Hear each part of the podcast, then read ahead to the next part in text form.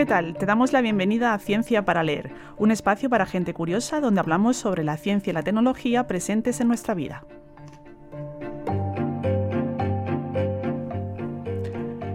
En 1758, Carlos Linneo asignó a los seres humanos el nombre científico Homo sapiens. Con esta denominación nos otorgó un lugar como especie dentro del reino de los animales que aún hoy sigue vigente. El científico nos incluyó en el sistema de clasificación que él mismo inventó, y esto fue un gran avance, pero las incógnitas sobre nuestro origen continúan hoy día. Equipos de investigación de todo el mundo siguen tratando de responder a cuestiones como dónde y cuándo empieza a existir Homo sapiens o cómo podemos definir nuestra especie.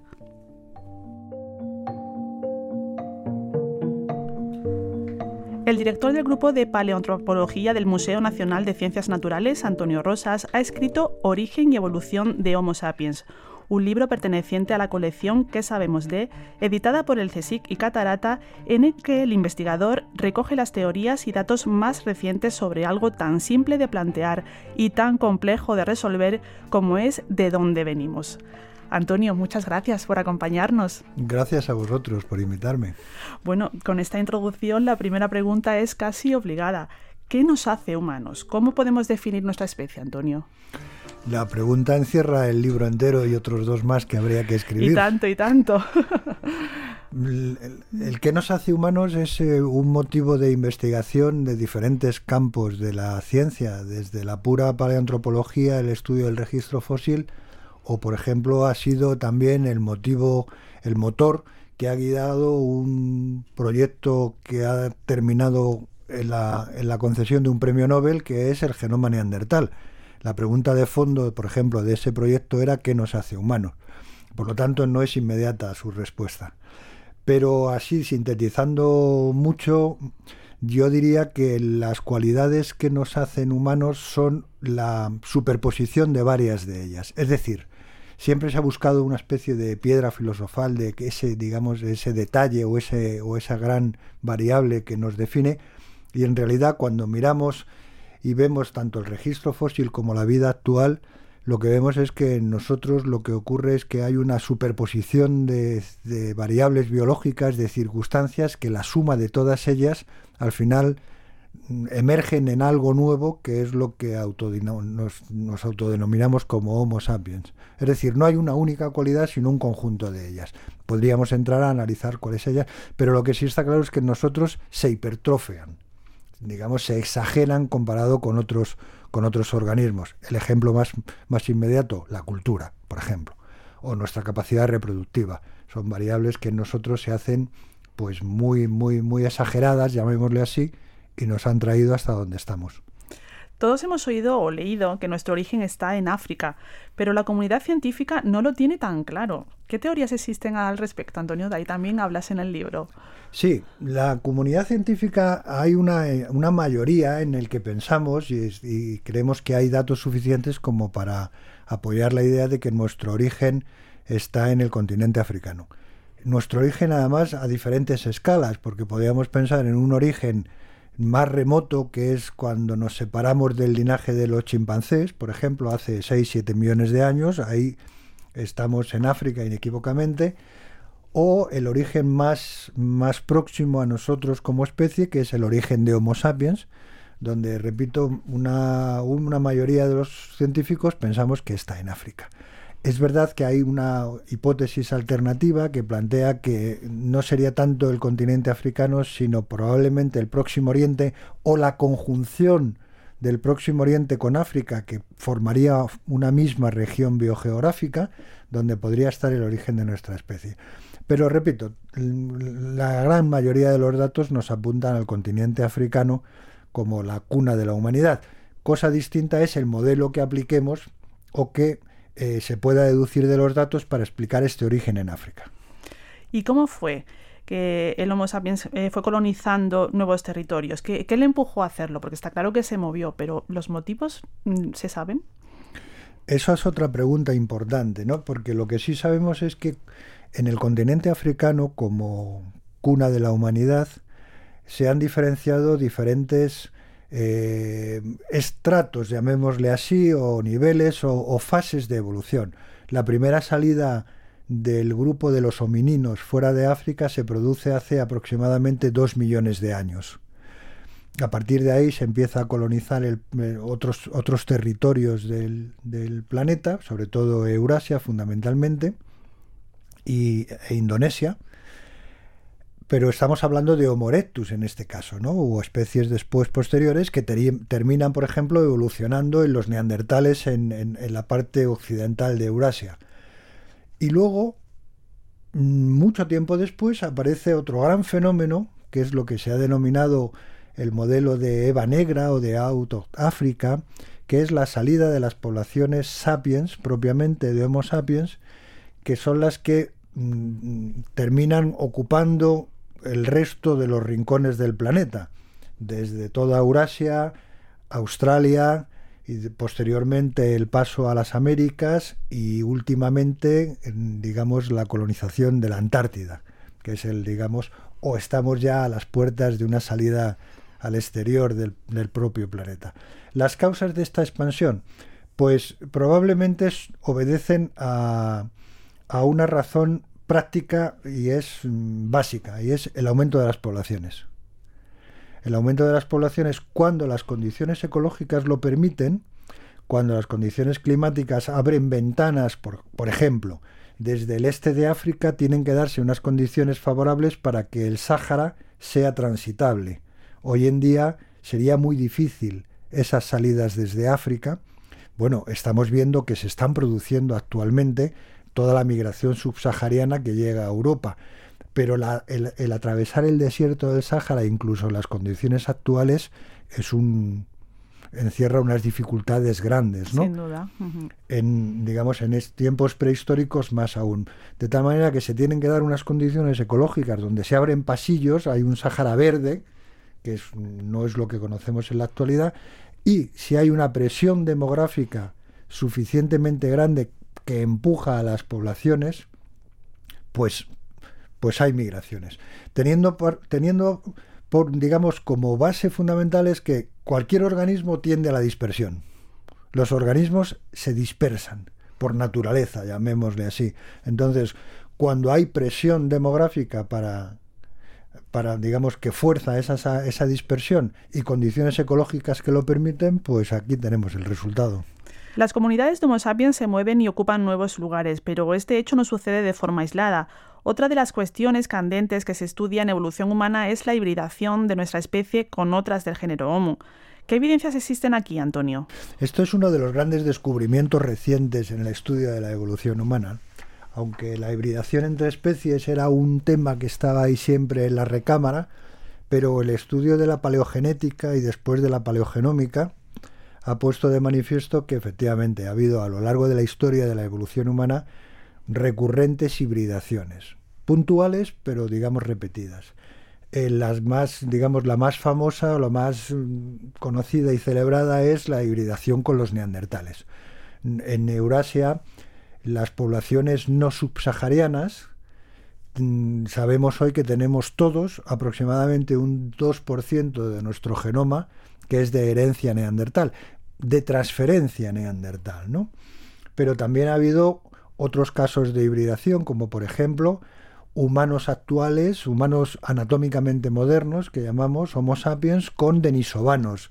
Los denisovanos son un grupo fósil que era el grupo hermano de los neandertales. Era el equivalente de los neandertales, pero en el este de, África, de Asia. Perdón.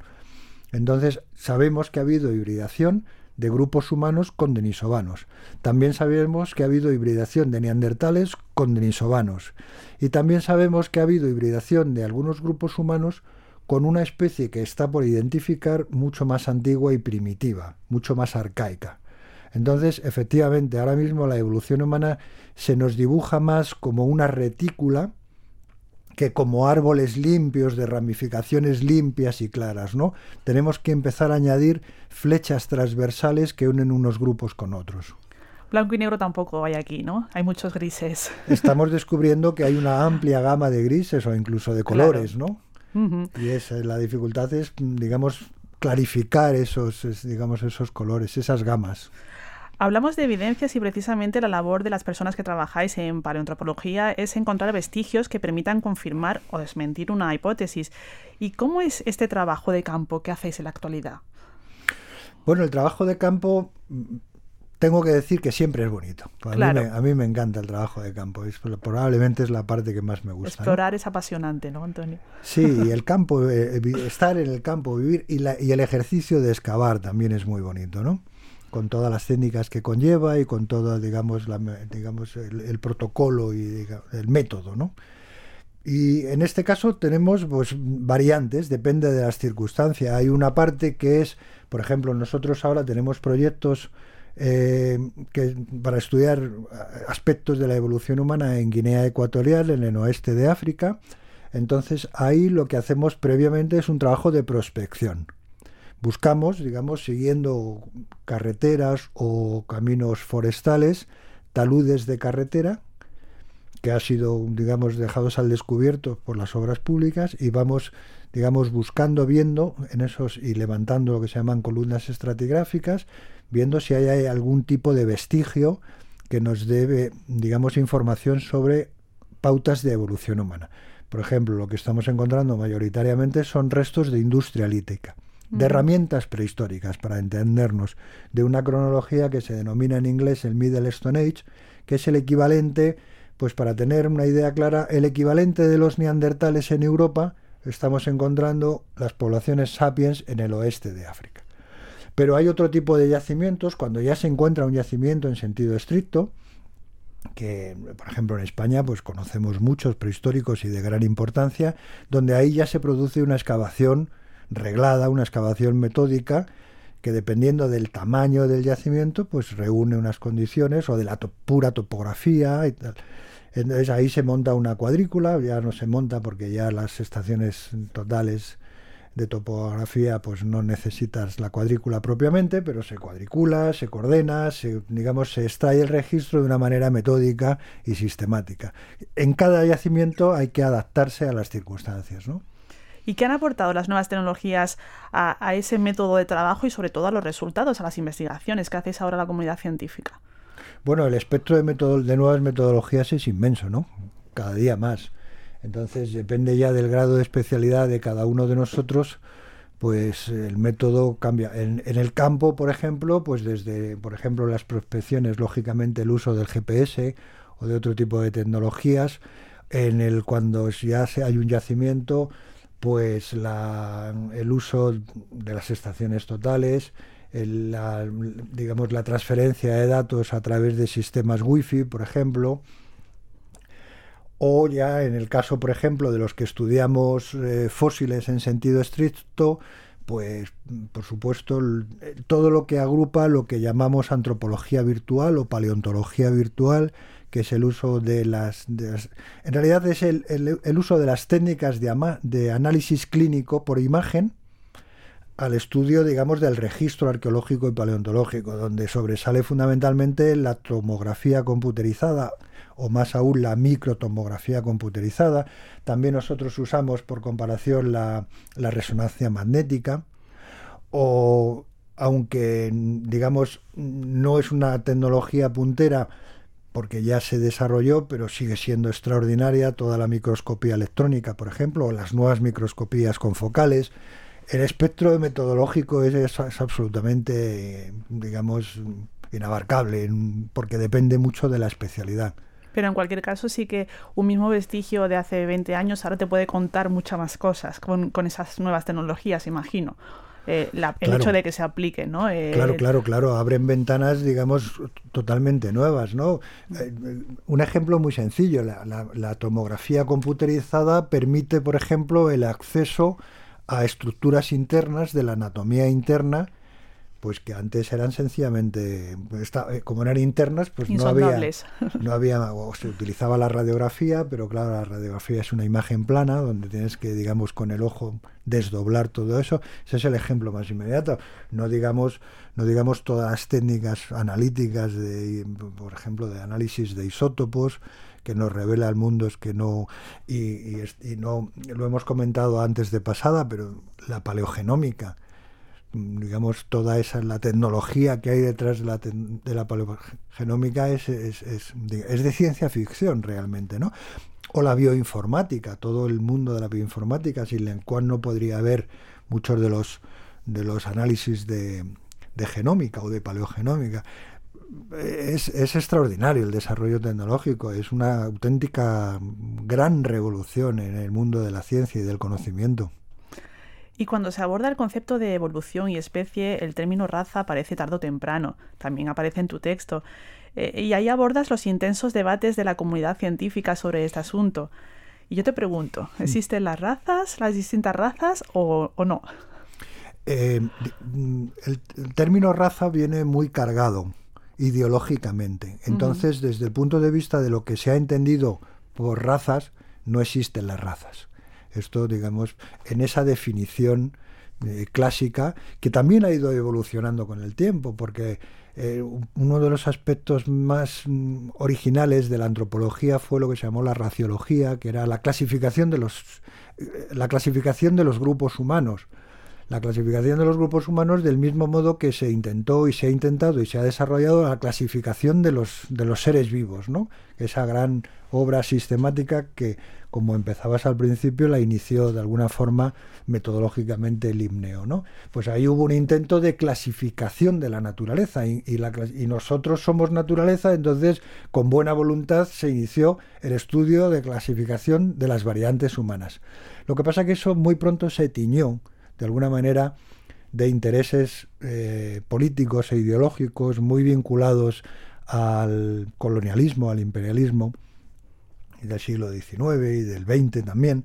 Entonces el término raza ha venido, está muy contaminado, muy contaminado. Por lo tanto, y vuelvo a responder a la pregunta, no existen las razas en ese concepto. Otra cosa es que sí existen variedad biológica humana y existen variantes humanas, que es un hecho de observación inmediato. El, problema es, en un momento dado, es la dificultad de clasificación porque no se, digamos, nuestra variabilidad en muchos casos es continua, entonces no, no, no permite un, el establecimiento de, de, unidades estancas, ni muchísimo menos. Vemos, por ejemplo, a través también de la genética, que en toda la dispersión de los grupos humanos que nos hemos movido permanentemente a lo largo y ancho del planeta y en todos los tiempos ha habido fenómenos de hibridación y de cruzamiento que nos, son una, una amalgama permanente. Entonces eso escapa a esa clasificación rígida. Curiosa y paradójicamente, en los últimos años, a través del estudio genómico, es decir, con toda la información genética, lo que sí se está viendo es que efectivamente determinados grupos humanos tienen un componente genético particular, que es lo que se llama la ancestralidad, el, origen ancestral de estos grupos, que tienen su propia naturaleza y su propia singularidad. Y eso no necesariamente es, tiene por qué rozar ni siquiera mm, la distancia con planteamientos racistas, ni mucho menos, pero porque es una realidad biológica que hay que estudiarla y hay, eh, sobre todo en Estados Unidos, hay un gran debate de cómo abordar estos aspectos porque vuelve a ponerse de manifiesto a través de las nuevas tecnologías, de la genómica y de la bioinformática, pues llegamos a esas distinciones particulares, para bien, diría yo, de cada uno de los grupos, ¿no? En el libro también haces alusión a la acción humana sobre el planeta como un paso más de nuestra evolución y al comienzo lo, lo mencionabas. Aquí el horizonte no es muy alentador en vista de lo que tenemos sobre la mesa de pérdida de biodiversidad, etcétera, etcétera. No sé, ¿cómo lo ves tú, Antonio? Yo lo veo mal, francamente.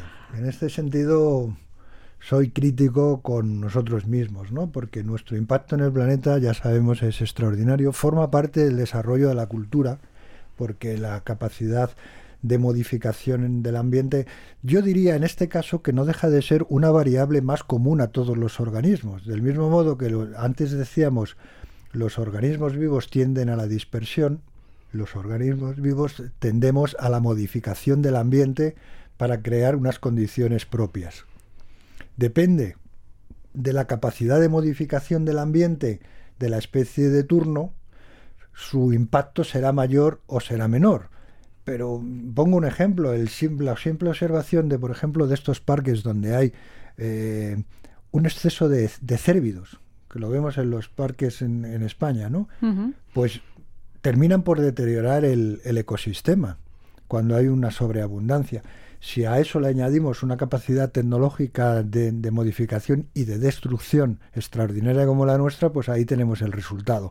Yo creo que estamos ante el reto de autodomesticarnos un poco más y saber dominarnos en esa capacidad de, de, modificación y la destrucción que lleva asociada, ¿no? Y las perspectivas ya nos lo están diciendo, digamos, diferentes líneas de investigación y diferentes especialidades de, conocimiento del mundo. Cuidado. Cuidado que el antropoceno no es gratis, ¿no? El antropoceno es la manifestación más, mm, mm, yo creo que mejor condensada, porque es un, a mí me encanta el concepto de antropoceno, que es efectivamente cómo el, impacto humano antrópico en el planeta deja llegar, deja tal huella que se convierte en un, en, un, en un episodio de huella estratigráfica, que deja una huella que será reconocible mm, durante millones de años si es que aquí sigue habiendo digamos, observadores que puedan ver ese registro, ¿no? O esa, porque la huella es extraordinaria. ¿Cómo he llegado hasta aquí? Antonio, con esta sección intentamos que nuestros oyentes conozcan las profesiones científicas. ¿Cómo te convertiste tú en paleoantropólogo del Museo de Ciencias Naturales? Pues mm, por dos, por la mezcla de dos factores. El primero, mm, la vocación que siempre he tenido descubrí desde muy niño que a mí me gustaba aquello de estudiar fósiles y huesos humanos en particular y la evolución humana me ha fascinado desde siempre. Y después el hecho de convertirme o convertirnos como otros colegas en profesionales de la investigación y como personal del Consejo Superior de Investigaciones Científicas, pues con mucho trabajo.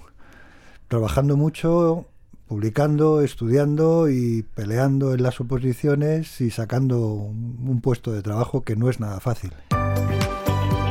La contraportada. Ahora ha llegado el momento de hacer una contraportada sonora de tu libro. ¿Qué se van a encontrar las personas que lean este título de la colección que sabemos de Antonio? Pues se eh, van a encontrar una visión actualizada y amplia de lo que es el estudio de la evolución humana y en particular del origen y evolución de Homo sapiens, como dice el título.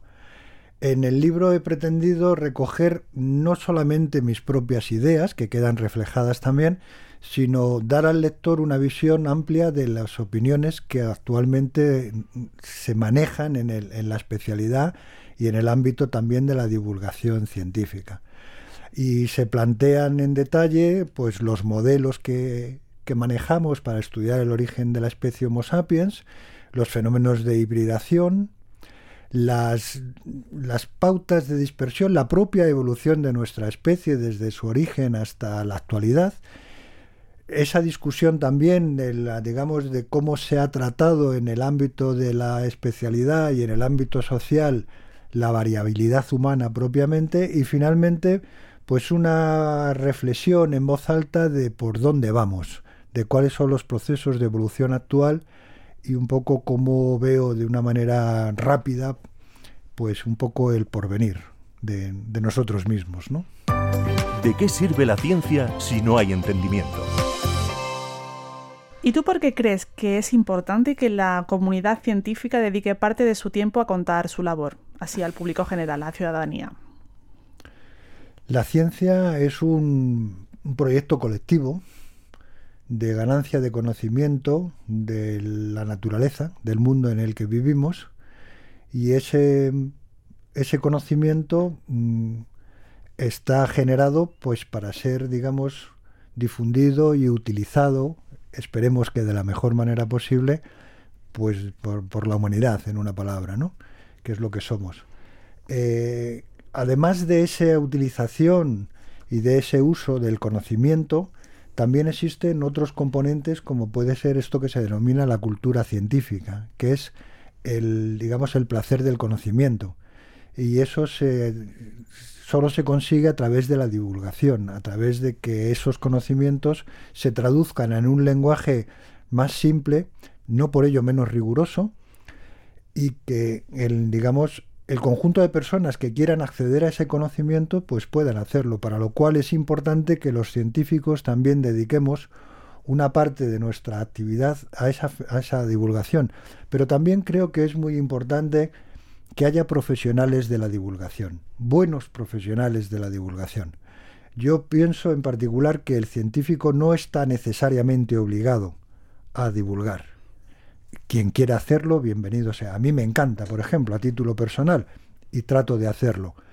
Pero el científico creo que por obligación no está necesariamente vinculado a eso, sino que debe de haber transmisores de ese conocimiento a través de buenos profesionales de la comunicación científica. Antonio Rosas, muchísimas gracias por estar con nosotros. Ha sido un placer escucharte y aprender contigo. Gracias a vosotros y al programa, por supuesto.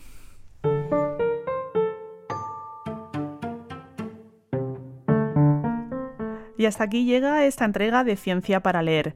No olvides que el libro Origen y Evolución de Homo sapiens y el resto de la colección que sabemos de se pueden encontrar en la librería científica del CSIC o en cualquier librería de tu ciudad.